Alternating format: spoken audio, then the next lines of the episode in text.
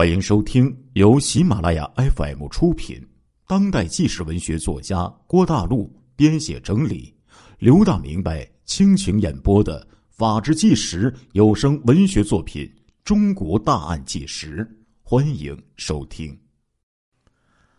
二零零五年四月十号八点二十分，云南省的凤庆县公安局小湾分局啊，报警电话骤然响起了。电话那头传来一个急慌慌的声音说：“我是小湾镇小湾村江边小组的，我家岳母昨天晚上外出未归，今天发现在小湾变电站下面的树林里死了，赤身裸体，全身是血。”快派人来查一查呀！这是一起命案呐。接警之后，小湾分局啊立即就向县刑警大队做了汇报，由肖学海大队长带领着侦查人员和技术人员迅速就赶往现场进行勘查。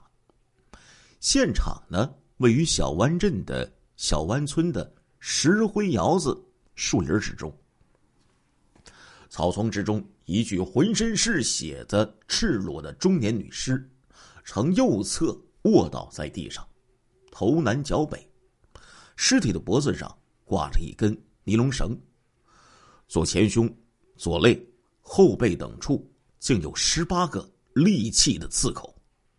距离尸体北边二十米处散落着死者的衣物，上面沾有血迹以及混合斑。衣物周围的草丛里有凌乱的蹬踏的痕迹。现场勘查分析表明啊，死者生前呢曾经有过性行为。现场调查查明，死者姓彭，三十九岁，小湾村人，平时以回收捡废铁为业。这已经不是第一起案子了呀！去年六月三十号下午，变电站。唐亚军等五名职工在找寻被盗的铁铁板盖的时候，在工区一号的涵洞尽头的土堆里，就曾经发现过一具裸体的女尸。接到报案之后，现场勘查组发现这个尸体已经呈高度的腐败白骨化，死者的双手被铁丝以及一件羊毛衫捆扎于胸前。脖子上缠绕着一根尼龙绳，因为死亡时间过长，死者的身份呢无法确定。根据技术分析推断，死者年约四十五岁，死亡时间约在四个月到六个月之间。连续发生两起命案，这震动了公安厅。案件上报之后啊，云南省公安厅是高度重视，立即就把此案列为了。督办案件，责成凤庆县公安局限期破案。五月二十三号，临沧市命案工作指导组到达了凤庆县的公安局，抽调各县局攻坚能手，组成十人的“四幺零”凶杀案专案组。一行人呢，于五月二十四号进驻了凤庆县公安局小湾分局，就开展了侦破工作。进驻当天的下午啊，专案组前往四幺零凶杀案的现场，结合专案的多媒体汇报以及分析这个研讨案情，警方呢就对这个案发现场进行了勘查，同时对去年发生在附近的六三零凶杀案的现场进行了实地的检验。经过对两起凶杀案的分析，专案组发现了。这两个案子呀，有较多的共同点，即死者都是中年妇女，都被捆住了双手，发案地点呢也在同一个工区之内，现场呢都留有挂在脖子上的绳子，作案手法等极其相似，凶手呢比较熟悉作案现场，因为同一人作案，警方决定并案侦查。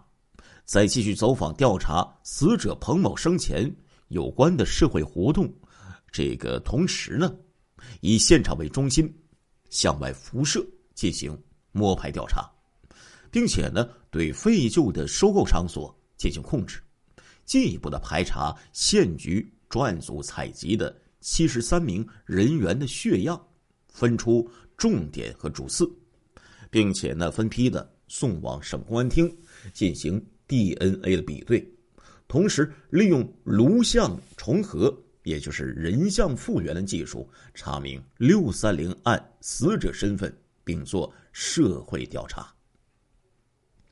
五月二十九号，死者家属经过辨认。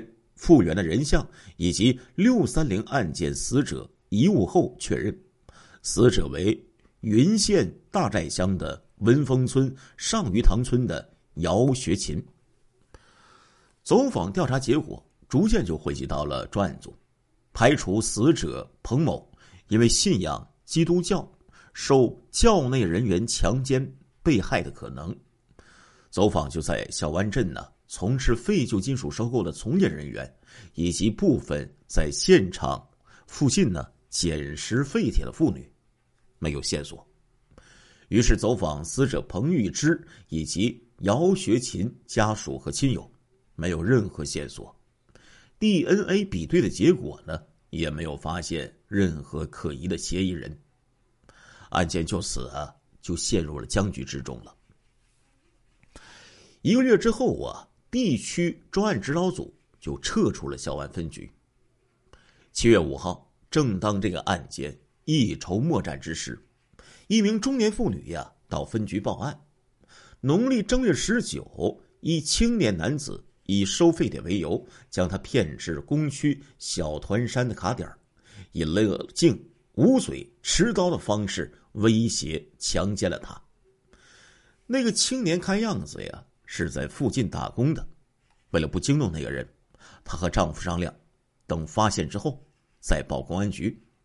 当天，她在工区附近就发现了这名嫌疑人。嫌疑人一见她和她丈夫，立刻呀就逃跑了。接到这个案件的报案，大队长肖学海立即想起了四月九号一名收废铁的中年女子曾经反映过类似的情况。说当天早上啊，有一个妇女呢，在工区附近碰上了一个青年男子，称呢有废铁要卖，要跟着他去拿。但是当该妇女说要再等一个人一起去的时候，这个男子啊随即呢就匆匆的离去了。警方分析啊，肯定是同一个人。专案组判定该男子就在工区内，于是决定。以此案为突破口，重点呢就开展对此嫌疑人的核查搜捕工作。经过警方多方的核查，专案组呢就逐渐的确定了嫌疑人的身份和住址。七月十二号中午时分，正当嫌疑人查平文在小湾镇的漩涡潭移民房的住处埋头吃饭的时候，凤庆县公安局刑警破门而入。将还没有反应过来的查平文就给抓获了。经过警方的突审呢，犯罪嫌疑人呢很快就悉数的交代了其杀死两名、强奸三名中年妇女的犯罪事实。四零九杀人案、六三零强奸杀人案至此呢真相大白。去年正月初七。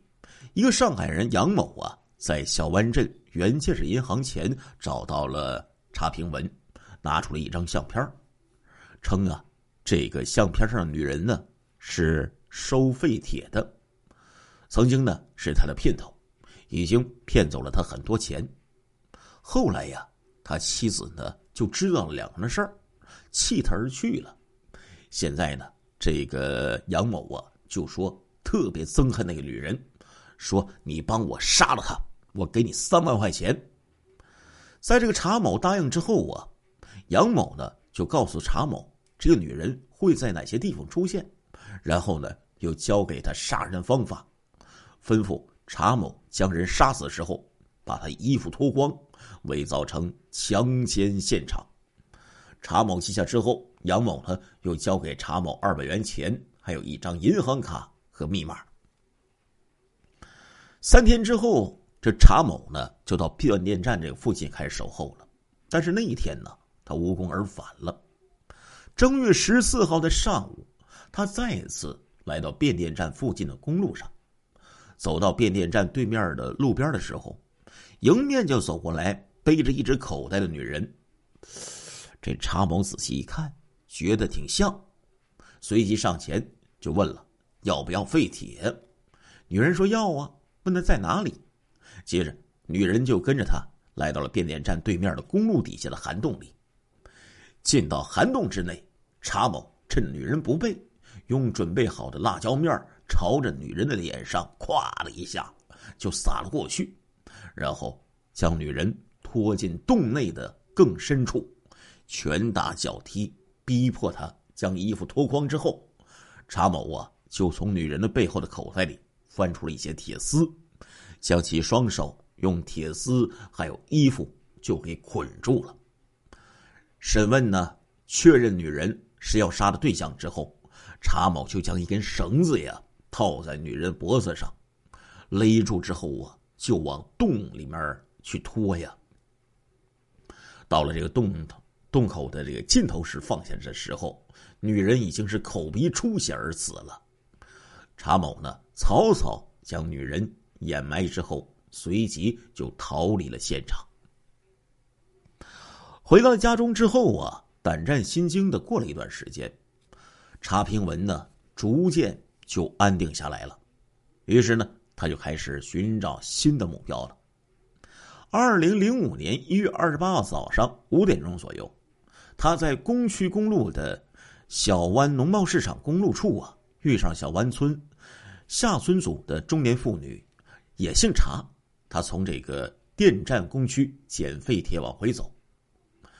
于是呢，这个查平文呢就一路的跟随，行至农贸市场下的一个厕所旁，查平文就将这个查某强行拉入了路边的草丛之中，用钳子相威胁，将查某就给强奸了。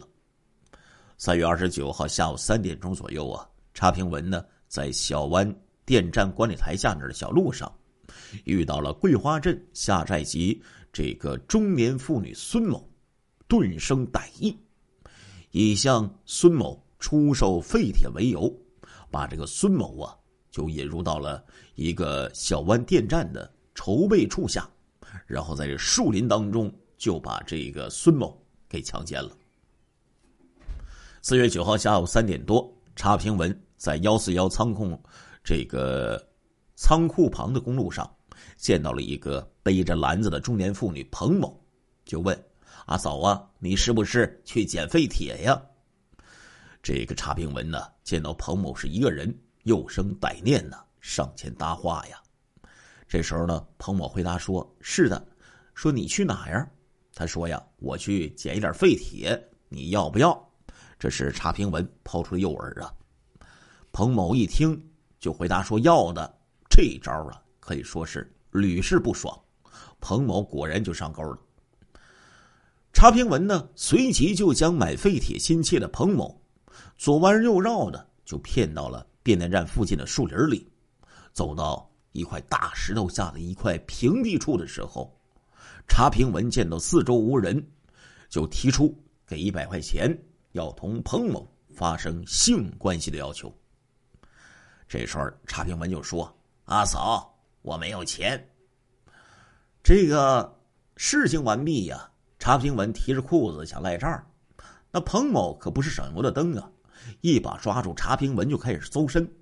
不料呢，这个钱呢一分钱没有搜到，却搜出了一把刀子和一张银行卡来。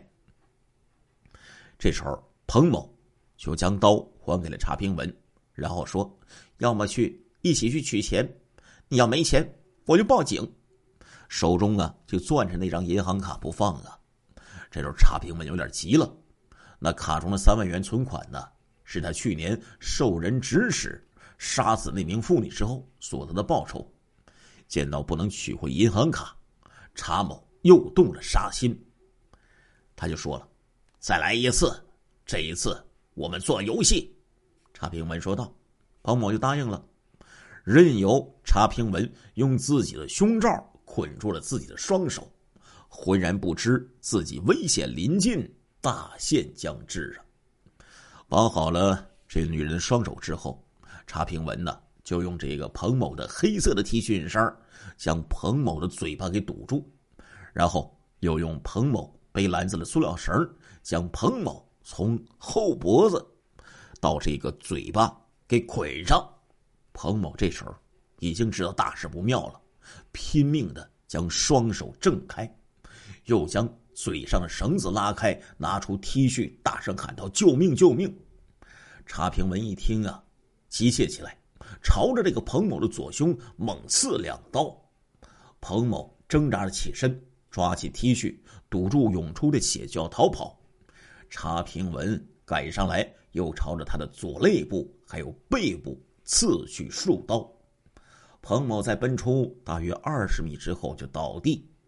查平文。又残忍的朝其背部捅上数刀，这才罢手啊。然后呢，他把自己溅有血迹的衣服藏在一块石头缝之中，将杀人凶器丢弃之后，查平文就逃离了现场。在凤庆县看守所里，记者见到了身着囚服的犯罪嫌疑人查平文，可能是这个看守所管教原因呢。查平文看起来呢，显得有一些拘谨，让人怎么看呢，也看不出来这像是一个强奸杀人犯呢。而且这个查平文看起来呢，还略带孩子气，毕竟这个查平文呢，才刚刚满十八岁。从他平静的叙述中，这段畸形的恋母情节导致的强奸杀人这个缘由大白了。在他十一岁那年呢。母亲呢，就出走到山西的一个小县城里，期间呢，回来三次看他的外婆，但是一次啊都没有回家。自从母亲走了之后，父亲就开始大骂查平文。他看到其他人都有母亲，查平文的心里呀是相当的难受啊。自小没有母爱的查平文，只要一看见中年妇女。就会产生莫名的怨恨，原因呢，连他自己呀也说不清楚。据查平文说，他从来呢没有嫖过娼，他杀那些妇女、强奸他们，完全是出于报复的心理。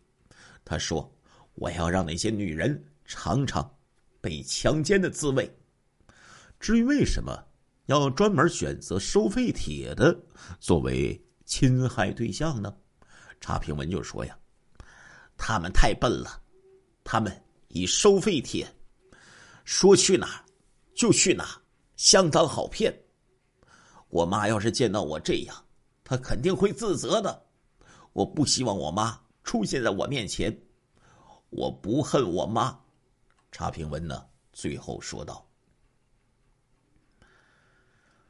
要说呀，这起案件呢，可以说呢，是因为从小啊。”他所处的环境，还有父母啊、家庭的原因，导致他在心里产生了一些这个错误的判断和想法，导致他人生最后的悲剧。所以说呀，人呢这一辈子教育最为重要，从小呢看到老，什么样的教育，什么样的家庭，就会养育出什么样的这个未来的子女。